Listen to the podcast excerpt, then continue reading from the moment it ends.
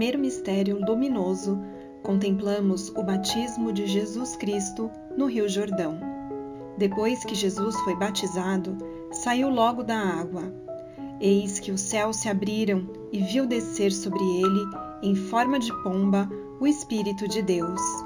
E do céu baixou uma voz: Eis meu filho muito amado, em quem ponho minha afeição. O início da vida pública de Jesus é o seu batismo por João no Rio Jordão. João pregava um batismo de penitência, em ordem à remissão dos pecados. Ó Deus de misericórdia, que no batismo de Jesus nos revelaste a sua verdadeira identidade, concede-nos, por intercessão de Maria, a graça de nos sentirmos em todas as circunstâncias teus filhos muito amados. Amém. No segundo mistério luminoso, contemplamos a revelação de Jesus nas bodas de Caná da Galileia. Três dias depois, celebravam bodas em Caná da Galileia, e achava-se ali a mãe de Jesus. Também foram convidados Jesus e os seus discípulos. Como viesse a faltar vinho, a mãe de Jesus disse-lhe: Eles não têm vinho. Respondeu-lhe Jesus: Mulher, isso compete a nós? Minha hora ainda não chegou. Disse então sua mãe aos serventes: Fazei o que ele vos disser. As bodas de Caná são uma oportunidade para contemplarmos o Deus Santo, que acolhe com bondade as nossas preces e os nossos desejos. É o Deus do tempo oportuno, que sabe dar a cada um aquilo de que mais precisa.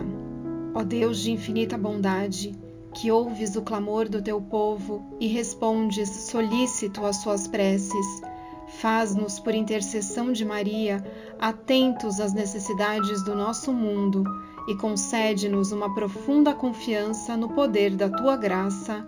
Amém. No terceiro mistério luminoso, contemplamos o anúncio do reino de Deus e o convite à conversão. Completou-se o tempo e o reino de Deus está próximo. Fazei penitência e crede no Evangelho. Todas as pessoas são chamadas a entrar no reino. O anúncio da proximidade de Deus em Jesus Cristo é uma oportunidade para contemplarmos o Deus Santo que elimina todas as barreiras. É o Deus de amor que em Jesus se aproxima sempre de nós e nos convida a voltarmos para Ele. Ó oh, Deus de amor, que no teu Filho Jesus Cristo não te cansas de te aproximar de cada um de nós. Dá-nos um coração sensível à tua presença e enche-nos de fé e de coragem para te anunciarmos com alegria. Amém. No quarto mistério luminoso, contemplamos a transfiguração de Jesus Cristo no Monte Tabor. Seis dias depois, Jesus tomou consigo Pedro, Tiago e João, seu irmão, e conduziu-os à parte a uma alta montanha. Lá se transfigurou na presença deles. Seu rosto brilhou como o sol, suas vestes tornaram-se resplandecentes de brancura. Por um momento, Jesus mostra sua glória divina, confirmando assim a confissão de Pedro. Mostra também que para entrar na sua glória tem de passar pela cruz em Jerusalém. Ó Deus Santo, que nos ofereces o teu Filho como caminho, verdade e vida, concede-nos, por intercessão de Maria, a graça de o escutar sempre e de colocar em prática aquilo que ele nos pede. Amém.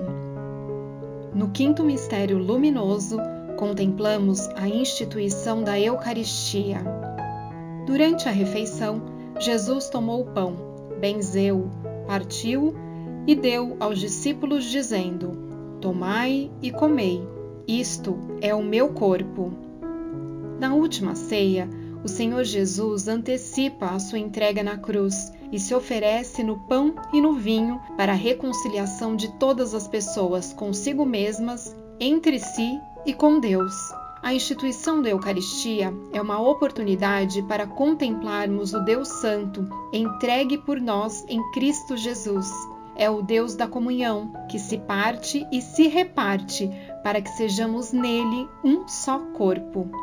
Ó Deus de bondade, que em Jesus te fizeste pão da vida e vinho da salvação, ajuda-nos a colaborar generosamente na reconciliação de todas as pessoas consigo mesmas, com os outros e contigo. Amém.